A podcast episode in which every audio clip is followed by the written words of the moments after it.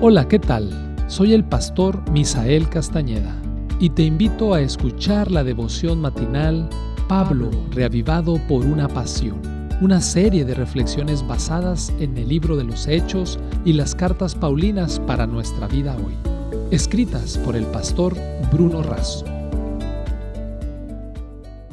¿Qué tal amigos? Bienvenidos a la reflexión matinal Pablo, reavivado por una pasión. El texto para el día de hoy lo encontramos en Efesios capítulo 6, versículo 12.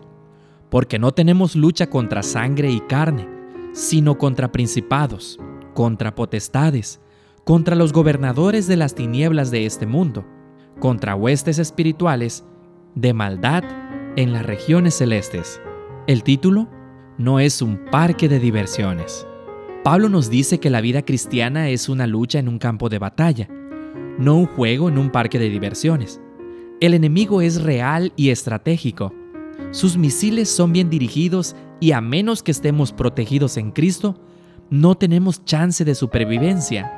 La Biblia identifica a Satanás como el ángel del abismo, el príncipe de este mundo y de las tinieblas, el león rugiente, el adversario, el acusador de los hermanos, el dragón, la serpiente antigua, el padre de mentiras, el asesino, el engañador, el diablo. Todas estas expresiones definen características de su esencia, tentar, seducir, engañar, destruir y matar. Este enemigo fue expulsado del cielo por su rebelión, tomó el planeta como rehén e incita a la rebelión contra Dios. Apela a la debilidad natural, a los temores y al amor propio. Como creyentes, nos enfrentamos al mundo como sistema que se opone a Dios, a la carne, como nuestra propia naturaleza pecaminosa, y al enemigo y sus estrategias. Es el mismo Lucifer que en el cielo cuestionaba tres cosas de Dios. Su gobierno no era justo, su ley no podía cumplirse y su carácter no es amor.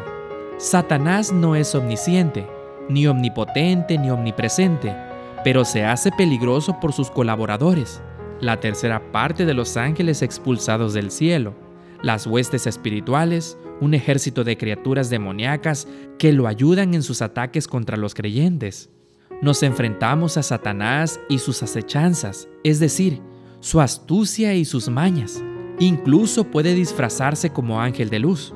Lo que el enemigo no pudo hacer con Jesús, intenta hacerlo con nosotros. Cuanto más imitemos a Jesús, más seremos blanco de sus ataques. Pero Elena de White nos asegura que tenemos un aliado mucho más poderoso.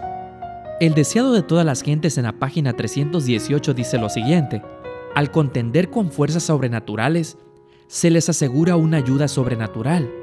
Todos los seres celestiales están en este ejército, y hay más que ángeles en las filas.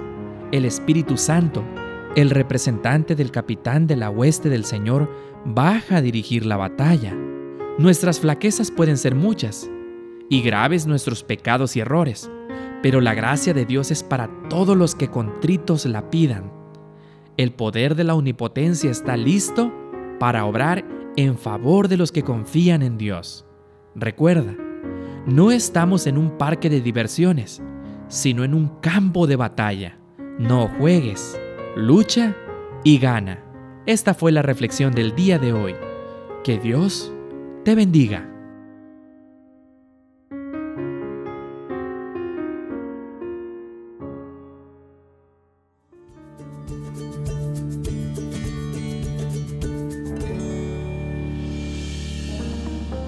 Esta fue una producción de la Iglesia Universitaria de Montemorelos en México. Te saluda el pastor Francisco Soto. Hasta la próxima.